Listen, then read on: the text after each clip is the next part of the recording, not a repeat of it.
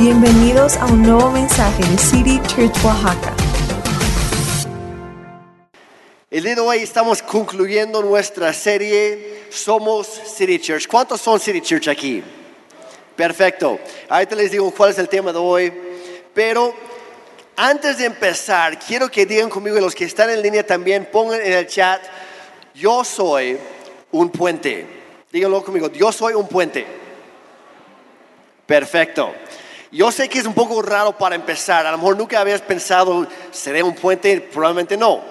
Pero es algo que yo he enseñado durante años a todos mis equipos de servidores, sobre todo con los, los, los adolescentes y juniors y jóvenes, que nuestro papel es ser un puente, o sea, de conectar los unos con los otros, sea los papás con los hijos, viceversa. Porque ¿qué hace un puente? Muy simplemente une o conecta dos diferentes puntos, o dos diferentes pueblos, o dos diferentes ciudades o regiones. Conecta a las personas. Es lo que hace un puente. Y como iglesia somos llamados a ser puentes.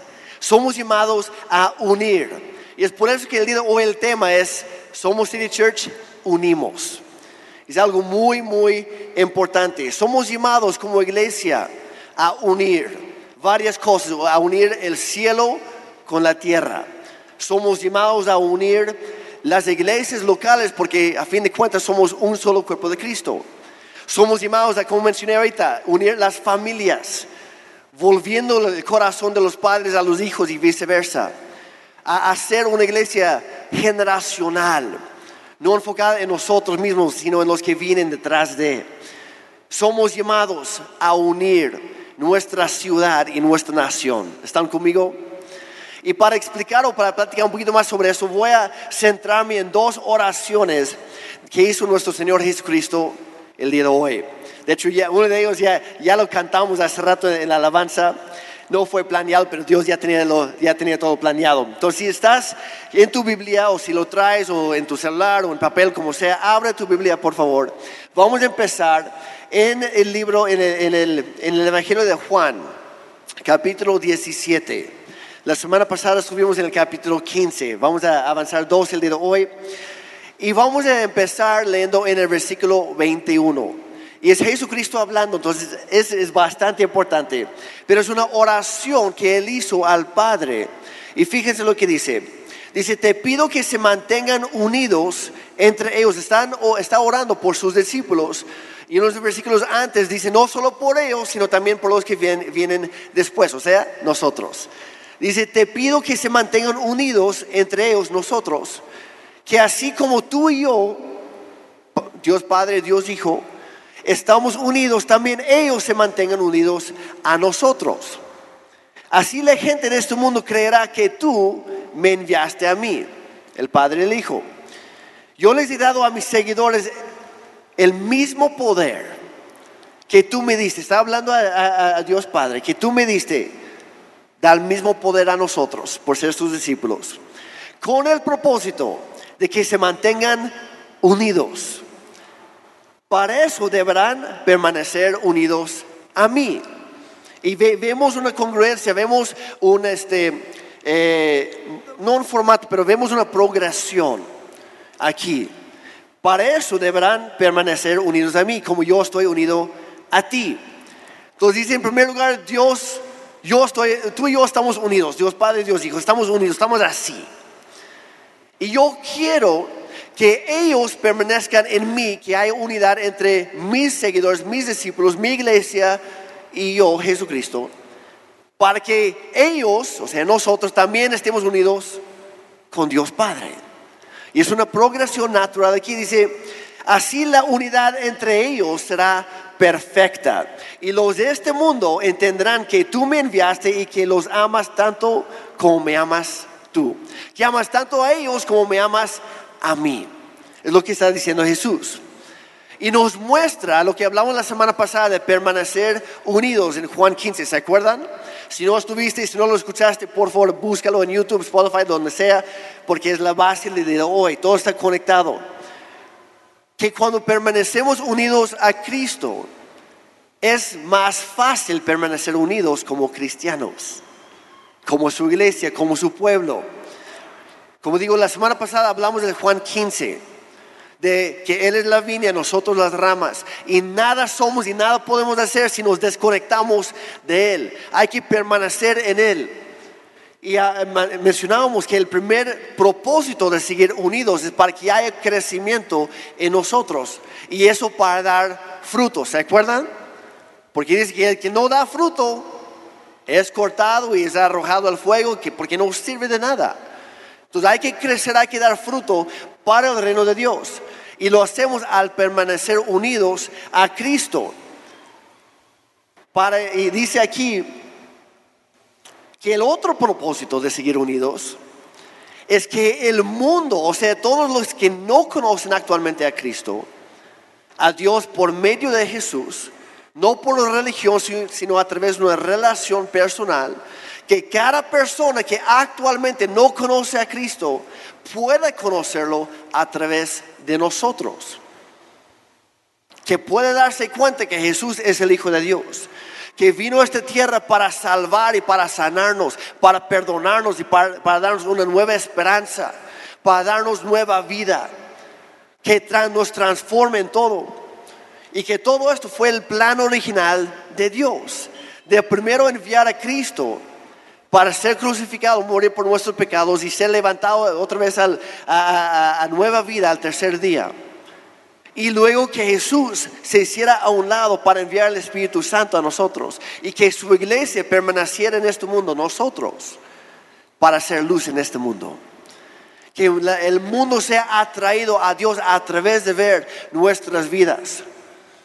Y hay que seguir, dice aquí, con tal de lograrlo, o para eso vamos a necesitar la unidad. Y estas cuatro pláticas que amamos, servimos, crecemos y unimos, están íntimamente conectadas son los cuatro pilares de, City Church, es quienes somos, es parte de nuestro llamado como iglesia local y también como iglesia global. No puedes escoger esto, el otro y dejar aquello. No, no, pues este me gusta, este me agrada, este es fácil, eso no tanto, eso lo dejo. No, no, es, es todo o nada. Porque si nos rehusamos o si rechazamos o simplemente ignoramos cualquiera de estos cuatro, pronto o tarde, vamos a estancarnos en nuestra fe, vamos a dejar de crecer, dejamos de dar fruto, lo que hablamos la semana pasada, y dejamos de ser útiles en las manos de Dios. Dejamos de avanzar su reino. Es quienes somos. Hay que entrarle a todo. Hay que, con la ayuda del Espíritu Santo, hay que crecer en cada una de estas áreas. No es de que, no, pues tú amas, yo sirvo. No, pues tú creces y yo nada más uno por aquí. No, es todo en, en- conjunto. Y cuando estudias las oraciones de Jesucristo, te das cuenta que cada vez que ora, no nada más está repitiendo lo mismo vez tras vez, no son co- como, ah, como él enseñó en Mateo 6, no son vanas repeticiones como hacían otras personas, como hacen lo- los religiosos. No es mucha palabrería. Cada vez que Jesús habla es por una razón, es, por- es con un enfoque, es a propósito, es intencional. Entonces vemos en esa oración que su enfoque es la unidad, pero de tres maneras. Entre los cristianos y Cristo, entre Cristo y Dios Padre, y entre los cristianos y Dios. Y los tres van en conjunto. Y esta segunda oración que vamos a ver, que es lo que cantamos hace rato, se encuentra en Mateo 6 y vamos a enfocarnos nada más en los versículos 9 y 10, que es muy interesante eh, lo que es conocido el Padre nuestro. Y después de la, de la introducción, por decirlo así, se hacen seis diferentes peticiones. Pero cuando los estudias, las primeras tres se tratan de Dios. Y las últimas tres se tratan de nosotros. Y hay orden también. Hay personas que llegan a, los pies de, Jesús y lo tratan como si fuera Santa Claus. Que Señor, aquí está mi, lista de petición, mis- mi, mi lista de peticiones. Me he portado bien, así que gracias por lo que tú me vas a dar. Y no, no es eso. Hay, hay un orden. Y antes de pedir, hay que adorar. Antes de buscar su mano, hay que buscar su rostro conocerlo, amarlo más. Y es por eso que Jesús dio este ejemplo, podrí- podríamos decir un formato. Y no se trata de nada más repetir las palabras esperando que sea la fórmula mágica para, para conseguir todo lo que queramos. No, pero sí es un formato que podemos seguir para que nos guíe a la presencia de Dios cada día y que podamos unirnos a Él, que se haga su voluntad. Entonces empieza diciendo, versículo 9, ora de la siguiente manera, Padre nuestro que estás en el cielo, que sea siempre santo tu nombre. Ya está la primera petición, no vamos a estudiar tanto eso, pero dice que en todo momento que, que tú seas glorificado, en todo momento, en todo, en todo lugar, que sea siempre santo tu nombre. Versículo 10, que tu reino venga pronto. Que que tu reino venga pronto. Y luego que se cumpla tu voluntad en la tierra como ya se cumple en el cielo. Y el clamor de Cristo en esta oración fue que se uniera el cielo y la tierra. Que venga aquí a nosotros tu reino que se haga aquí entre nosotros lo que ya se hace ahí. Y está clamando, está pidiendo que se una el reino de Dios con este mundo. Que hay una fusión. Y ese es el mensaje que predicaba Juan Bautista y todos los profetas antes, que se predicaba Jesucristo mismo, que, que predicaban este, los apóstoles, que el reino de los cielos está cerca y ha llegado ya. Ese es el Evangelio. Y, Matthew Henry, el gran comentarista de la Biblia, acerca de, este, de esta oración del Padre nuestro, escribió lo siguiente, dijo, que tu reino venga pronto significa que el Evangelio sea predicado y aceptado por todos, que todos reconozcan a Jesucristo como Salvador y Supremo Rey, o sea, Señor.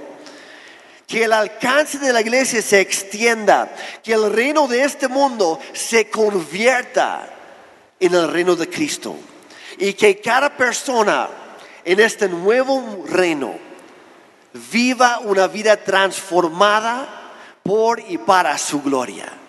Eso es lo que significa que venga tu reino aquí. ¿Están conmigo? Eso somos, somos como iglesia. Estamos para traer el cielo aquí. Estamos para traer el reino de, los cielos, el reino de Dios, el gobierno de Cristo a este mundo. No forzándolo, no de manera política. los judíos con los romanos ya lo intentaron, no funcionó. Hay otras iglesias locales que a lo largo, denominaciones a lo largo de la historia han tratado de hacer eso y no es por este medio. Llegará el momento que Jesucristo sí físicamente gobernará sobre todas las naciones pero Él es quien lo va a hacer, no nosotros.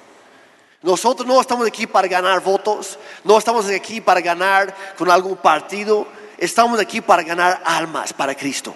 ¿Están conmigo?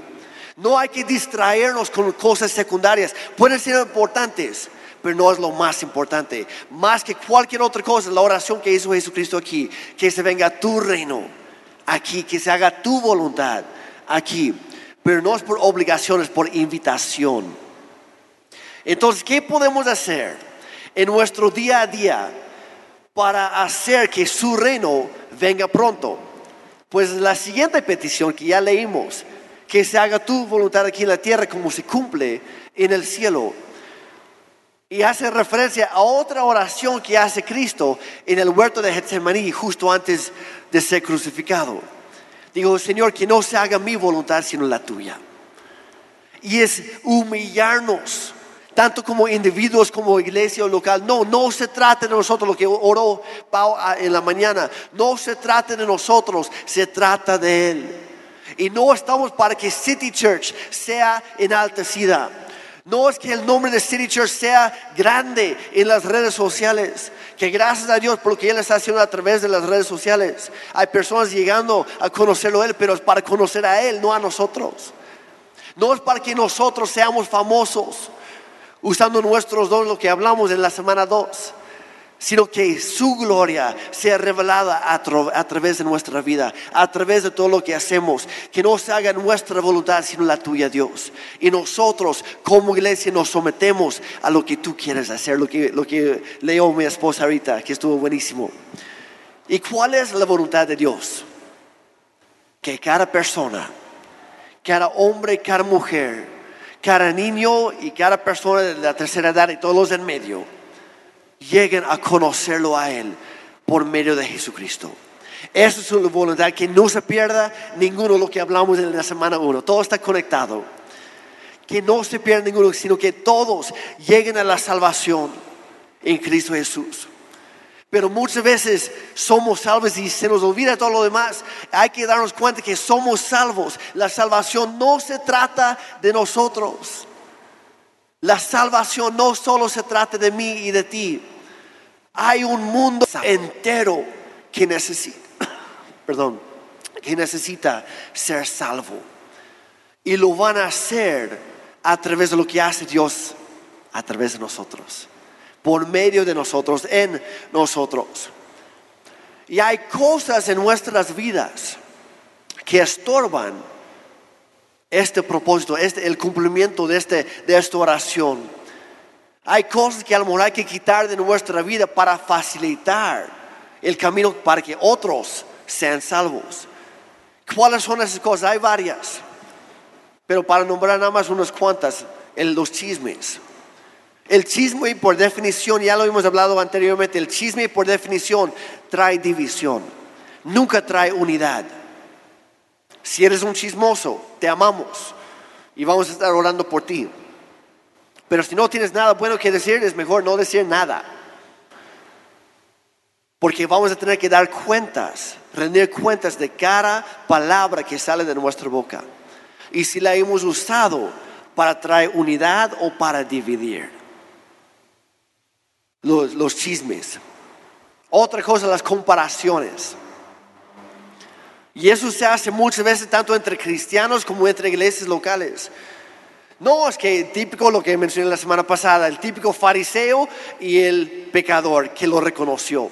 Y Jesús dijo, el que alcanzó gracia fue el pecador porque lo reconoció. Y el fariseo, pensando que era un santulón, que era un hombre de Dios y toda la cosa, él se perdió del regalo de la gracia porque pensó que no, lo necesitaba.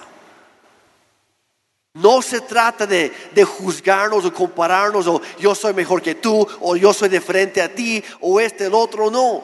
Se trata de vivir en unidad.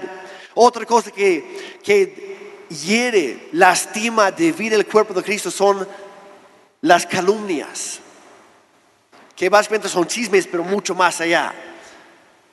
Son palabras mentirosas que se ocupan para defamar, para rebajar, para menospreciar, pero para destruir la obra de Dios aquí en la tierra. Y por cierto, en el griego la palabra que es traducida como calumniador en el Nuevo Testamento, en el griego original es diabolos. Es un pequeño diablo. Y por desgracia, hay algunos que dicen ser cristianos, pero traen un, espíritu de calumnia, porque en lugar de traer unidad, en lugar de edificar la iglesia, están dividiendo, están matando, están destruyendo la obra de Dios a cada rato por no controlar su boca. Y obviamente ni se diga las mismas divisiones entre las iglesias, el separarnos, como mencioné la semana pasada, entre los que sirven y los que no, los que están arriba y los que están abajo, los, no sé, los, los güeritos de los morenitos, los altos de los chaparros, lo que tú quieras. En algunos grupos, en algunas mentalidades o perspectivas, los, los hombres y las mujeres, o por las razas cuando dice la Biblia que Dios no tiene favoritos y todos somos iguales delante de Él. No hay, no hay mejor, no hay peor, todos necesitamos de su gracia. Y la unidad es crucial para la iglesia, para que Dios pueda desatar la bendición sobre su pueblo. Porque donde hay unidad, hay bendición. Díganlo conmigo, donde hay unidad, hay bendición. Igual en los chats, quiero verlo ahorita. Donde hay división por el otro lado, no hay bendición. Porque cada quien está tirando lo suyo, está buscando lo suyo, nunca se pone de acuerdo, nunca se ayudan entre sí. Nunca se levantan, nunca, nunca ayudan a fin de cuentas a la obra de Dios. Y Jesús dijo en cierto momento, el que no me está ayudando, en realidad está trabajando en mi contra. Es uno o el otro, o estás con Cristo o estás en contra. No hay punto medio en el cuerpo de Cristo. O estás ayudando para edificar y avanzar al reino de Dios o estás estorbando. Y si estás estorbando, mejor quítate para que alguien más pueda seguir avanzando. Mejor todavía, ponte a ayudar también. Porque todos somos llamados a esto. Efesios 4:3, empezamos a verlo la semana pasada, hoy vamos a terminar con lo que dice aquí hablaba de, la humildad, de la paciencia, lo que mencionamos la semana pasada. Y el versículo 3 dice, esfuércense por mantener la unidad creada por el Espíritu, por medio de la paz que nos une. Debería haber paz entre nosotros gracias a la presencia del Espíritu Santo en nuestra vida. Dice, esfuércense. ¿Por qué dice esfuércense? Porque no es fácil. ¿Cuántos se han dado cuenta? a ver los matrimonios. Los matrimonios, los casados, levantan la mano, por favor. No se tienen que poner pie. Ok. Los que ya llevan por lo menos más de seis meses de casados, ¿cuántos ya se han dado cuenta que es difícil mantener o guardar o trabajar en la unidad, en la relación? ¿Sí o no? Y no es para ver codazos, es la realidad. Es la realidad. En los primeros seis meses es la etapa de la luna de miel, todavía todo está genial. Pero para algunos esa luna de miel apenas dura una semana. Y no hablo del viaje. A veces dura dos semanas. A veces es un mes, a veces son un par de meses. Pero pronto o tarde te das cuenta que, híjole, estoy viendo cosas en esta persona que no había visto antes. O sí había visto, pero no les presté mucha atención. Y es una decisión seguir amando cuando ya no lo sientes. Pero cuando tomas esa decisión, estás creando el vínculo, como dice aquí, de la paz, de la unidad. La unidad es una decisión igual que el amor. Es decir, reconozco las diferencias, pero en lugar de separarme, alejarme de ti por las diferencias, vamos a trabajar juntos, sacándole jugo, por decirlo así, de las diferencias de cada quien de tus puntos fuertes y de mis puntos fuertes, y en tus puntos débiles y en mis puntos débiles, vamos a ayudarnos mutuamente para crecer juntos. Por eso dice, esfuércense por mantener la unidad, porque sí cuesta, sí cuesta. Y si llevas más de una hora en una iglesia en tu vida, ya te das cuenta que es bastante difícil también guardar la unidad en la iglesia, ¿sí o no? Porque hay personas que llegan y durante años te saludaron bien y de repente llega un domingo y los saludos y a lo mejor no te vieron, no sé, pero extiendes tu mano, tu puño, lo que sea y te ignoran. O estás guardando un lugar ahí y se sienten frente mejor. Y es muy fácil por unas tonterías, sí o no, ofendernos. Es demasiado fácil encontrar una ofensa cuando la andas buscando. Y muchas veces a lo mejor no se sentó contigo porque está trayendo invitados y quiere espacio también para ellos. O a lo mejor se volteó un momento y no vio tu, pan, tu puño extendido ahí, no vio tu mano. O si como yo el día de hoy que no traje mis lentes, veo y no veo. Y si no te saludo, no es por mala onda, es porque vi un reflejo por la luz ahí sobre tu frente y me di cuenta pues que traes cubrebocas. Y que estás ahí, a lo mejor ubico a los que están en las primeras cuatro filas. Los que están atrás, debajo del mezanín, lo siento, veo figuras como sombras nada más. Y no es por mala onda. Si vamos a guardar la unidad, hay que esforzarnos en hacerlo en lugar de ofendernos por cualquier cosa. ¿Están conmigo? Vamos a crecer en unidad. Pero tristemente lo que hemos hecho como cristianos a lo largo de la historia es todo lo contrario. Muchas veces nos hemos enfocado en las diferencias y nos, hemos separado en grupitos de acuerdo a, gustos o de acuerdo a, doctrinas o de acuerdo a énfasis en ciertos versículos. Sabían que, la verdad me da pena decirlo, Yo escuché un dato el día de ayer que según había más de 1500 diferentes denominaciones cristianas.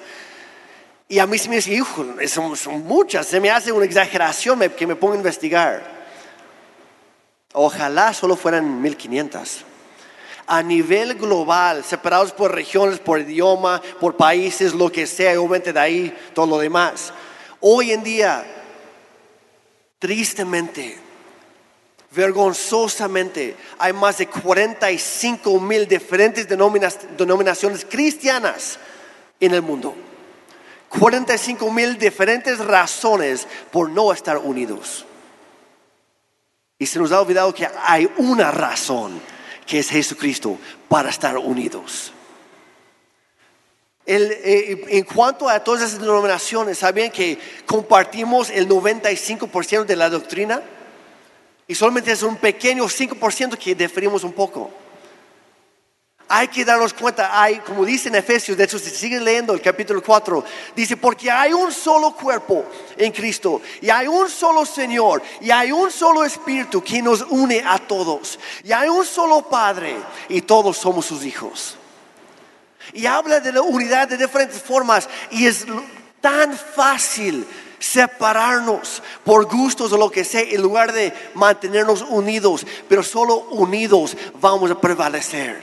Solo unidos vamos a crecer. Solo unidos vamos a ganar este mundo por Cristo. Nadie lo puede hacer solo. Todos necesitamos de los demás. Nos hemos separado para estar con quienes nos sentimos afines o a gusto. En lugar de reconocer, Ana, tú tienes algo que yo no tengo, yo necesito de eso y para ello yo tengo que estar cerca de ti. Es decir, Iván, tú tienes algo que yo no tengo y por eso yo quiero estar contigo. Y sí, tú traes cosas en la cara que yo no traigo. Tú traes un peinado diferente que a mí. Tú traes una moda diferente que la mía. Bueno, yo ni, ni tengo gusto para la moda. Gracias a Dios por mi esposa que, que me viste y me viste bien. Yo doy gracias a Dios por las esposas que tienen idea, mejor idea de muchas cosas que los- nosotros los hombres. Pero hay que aprovechar lo que cada quien pueda ofrecer en lugar de centrarnos en lo que nos hace diferentes. Porque si no lo sabías, no existe sobre la faz de la tierra dos personas totalmente iguales. Todos tenemos diferentes huellas dactilares, todos tenemos diferentes ojos, aunque se parezcan a nivel microscopio, cada ojo es diferente. Todos somos diferentes, diferente color de piel, hablamos diferente. Gracias por su paciencia. Hace- actuamos o hacemos diferentes cosas. Todos somos diferentes, todos somos únicos, pero todos tenemos el mismo valor en Cristo. Y por eso somos un solo cuerpo en Él. Y la otra cosa que hemos hecho como cristianos muchas veces, que hemos tratado, o si no nos separamos, nos tratamos de borrar la identidad de los demás para hacerlos iguales. Y Jesús nunca, nunca pidió, Padre, que todos sean iguales. No, Padre, que todos estén unidos. Que todos estén unidos en espíritu. Aunque pensemos de frente, hablemos de frente, aunque votemos de frente, aunque tengamos diferentes gustos de comida, de lo que sea, aunque somos bastante variados, Dios nos ama por igual. Y si Dios me ama a mí tal como soy, entonces es mi deber amar a todos los demás tal como son. Porque es lo que Dios hace. Entonces, ¿cómo, mantenemos, cómo podemos mantener la, unidad? Porque nuevamente, donde hay unidad, Dios va a enviar su bendición. Y queremos la bendición de Dios, ¿verdad? Queremos la bendición de Dios en esta iglesia, en esta casa. Pero no solamente aquí, queremos la bendición sobre cada casa cristiana. Y también queremos la bendición sobre todo nuestro estado y sobre toda nuestra nación. Hace falta. Jesús dijo, el mundo me conocerá a mí al ver unidad en ustedes, entre sus hijos. Entonces, ¿cómo podemos propiciar la unidad? En primer lugar, orando por los demás. Porque cuando empiezas a orar por alguien empiezas a desarrollar un amor y pasión por esa persona. Y es por eso, de, de paso, que a los novios no les recomendamos orar en pareja. A los casados, sí. Porque crea un, mayor vínculo, más fuerte. Y si yo estoy orando por, si yo estoy orando por Marco, entonces naturalmente va a crecer el deseo en mí de llevarme bien con él. En lugar de enfocarme en las diferencias, orando por personas. Es también por eso que nosotros aquí en City todos los domingos oramos por otras iglesias locales y otros pastores aquí en la ciudad, en nuestro estado. Porque nuevamente debemos ser puentes para unir. Y no se trata de quién tiene la doctrina perfecta, porque nadie la tiene. Todos fallamos en algo. Todos ponemos un mayor énfasis en una cosa por encima de otra. Y no está mal porque tenemos diferentes dones, tenemos diferentes pasiones. Y Dios en conjunto con todo su cuerpo quiere usarnos a todos. Quiere ah, desplegar a cada una de sus tropas, por decirlo así, en diferentes áreas para ganar diferentes batallas y avanzar juntos en el reino de Dios. Entonces por eso oramos cada semana por otras iglesias, porque somos un solo cuerpo en Cristo. También siendo parte de los grupos conexión, porque nadie es una isla. Cuando tú eres parte de un grupo, te conocen a ti, tú conoces a otras personas. Y empiezan a compartir experiencias y vivencias y estudian juntos la palabra de Dios y van creciendo juntos. Y tienes a alguien a tu lado que cuando dice la Biblia, cuando nos instruye, para el perdón de pecados hay que orar y pedir perdón a Dios. Pero para sanidad de los efectos del pecado hay que orar y pedir perdón con los demás. Confesar nuestros pecados. Y cuando estás parte de un grupo pequeño, es más fácil tener confianza con alguien. Sabes que esa persona ya está orando por ti y está contigo caminando juntos hacia la meta en Cristo. Y seguimos avanzando en unidad y puedes abrirte, puedes tener un poco más de transparencia. Transparencia para que Dios vaya limpiando, vaya eh, sacando esas cosas de nuestra vida que no deberían estar ahí. A fin de cuentas, tenemos que hacer que el Evangelio sea más atractivo para un mundo incrédulo. Pero no a rebajar el mensaje, no a, no a aguarlo, por decirlo así, no a, no a hacer menos énfasis en las cosas importantes, sino a vivir cada día en unidad, en amor, al predicar con nuestras vidas. Que ven en nosotros algo que ellos no tienen, porque el mundo se anda peleada. El mundo está peleado consigo mismo, entre los vecinos, sí o no el mundo está, peleado. Entre los estados, las ciudades o los pueblos que, vemos cada rato aquí en Oaxaca, los pueblos andan peleados uno con el siguiente. Y el primero bloquea con tal de que no pueden llegar los turistas al siguiente. En lugar de en unidad dejar que todos pasen y que haya bendición económica para todos.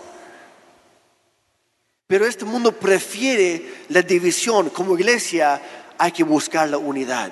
Hay que mostrarles que hay una mejor manera para vivir es tomar la decisión de que, no haya nada en mí, ni mis palabras, ni mis actitudes, ni mis acciones, ni mis prejuicios, ni mis ambiciones personales, ni nada, que no haya nada en mí que sea un, estorbo para que los demás lleguen a conocer a Cristo.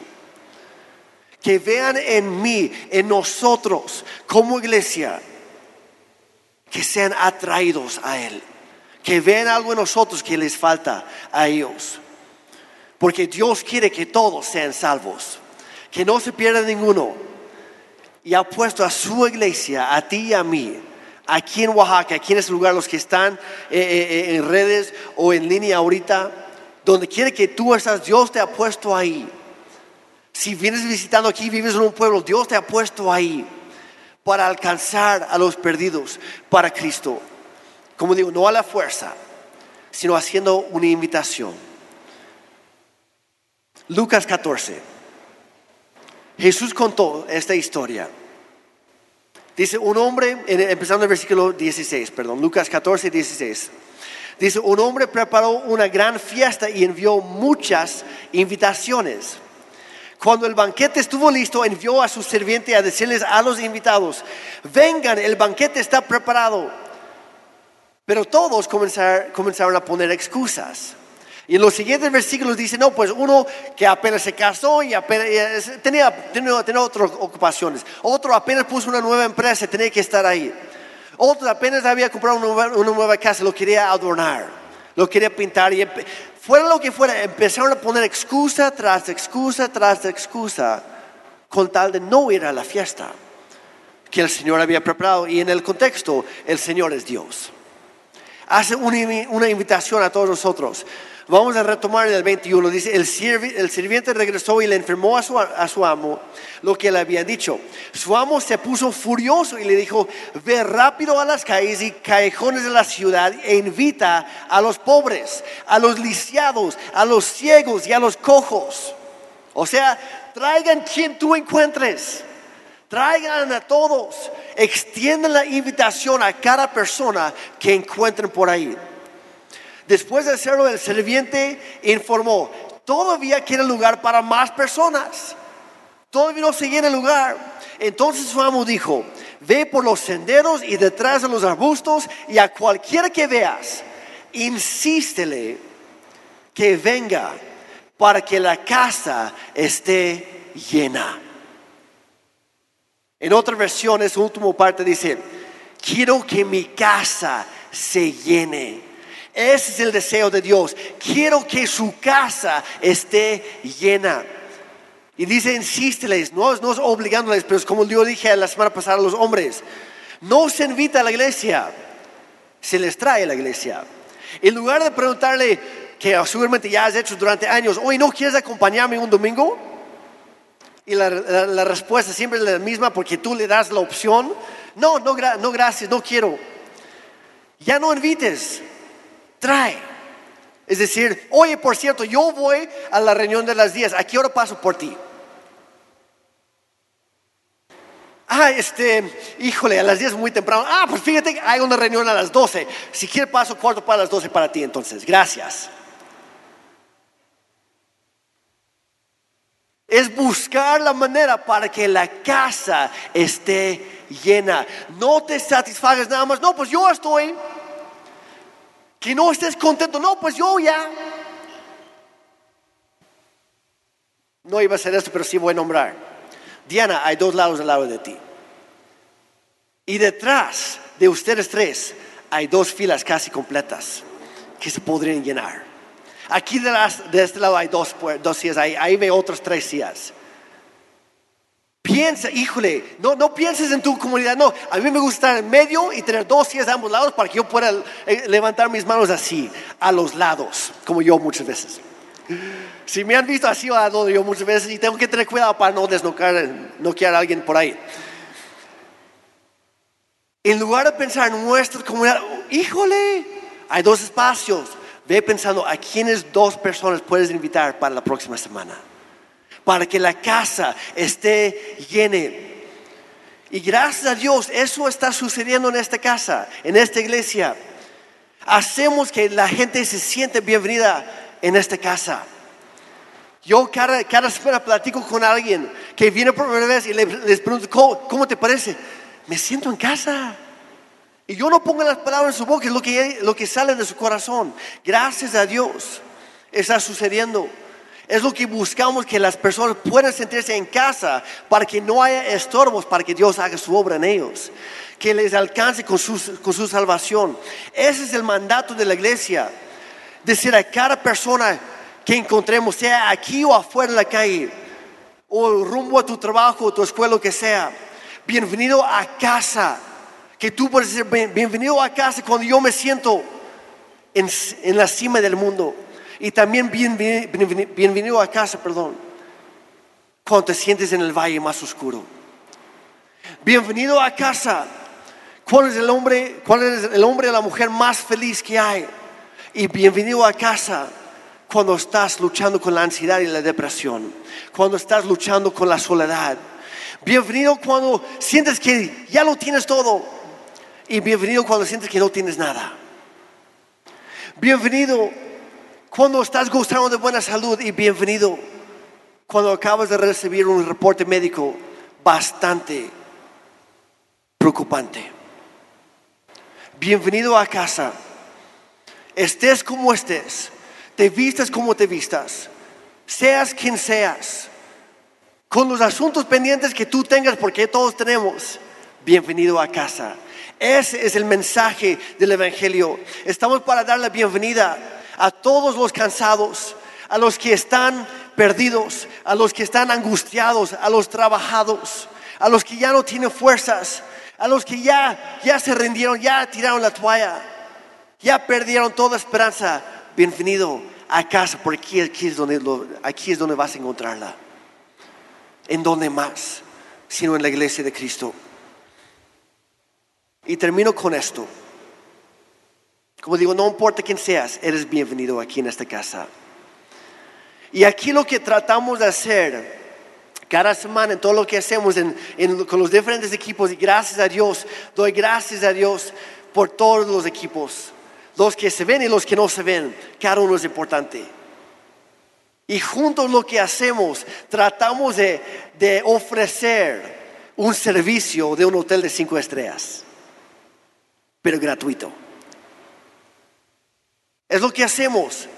Que hay el, mejor equipo de alabanza posible, el mejor tiempo de música, el mejor, la mejor administración, el mejor tipo de oración, el mejor equipo de anfitriones, el mejor equipo de vigilancia, los que están recibiendo desde la calle.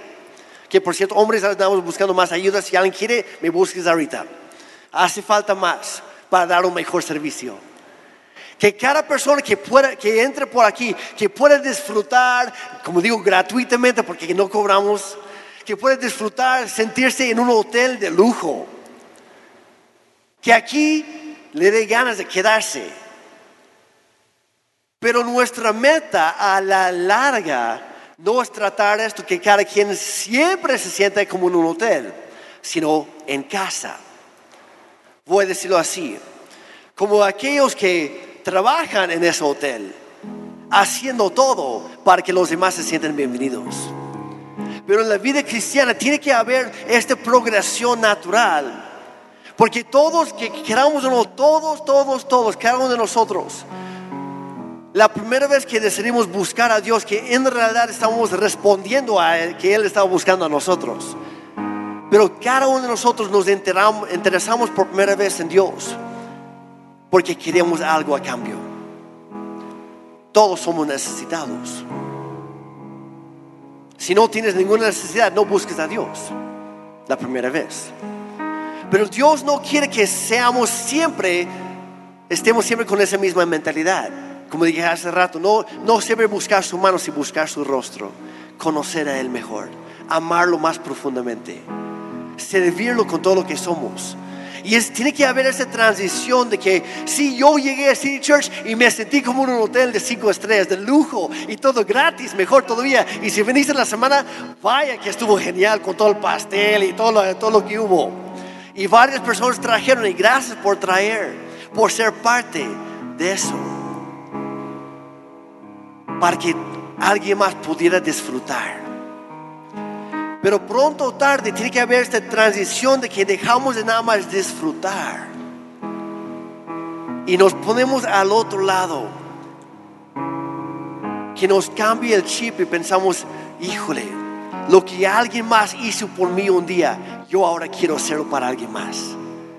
Así como a mí me recibieron con esa bienvenida tan cálida y me hicieron sentir en casa, ahora yo quiero hacer lo mismo para que alguien más pueda sentir eso.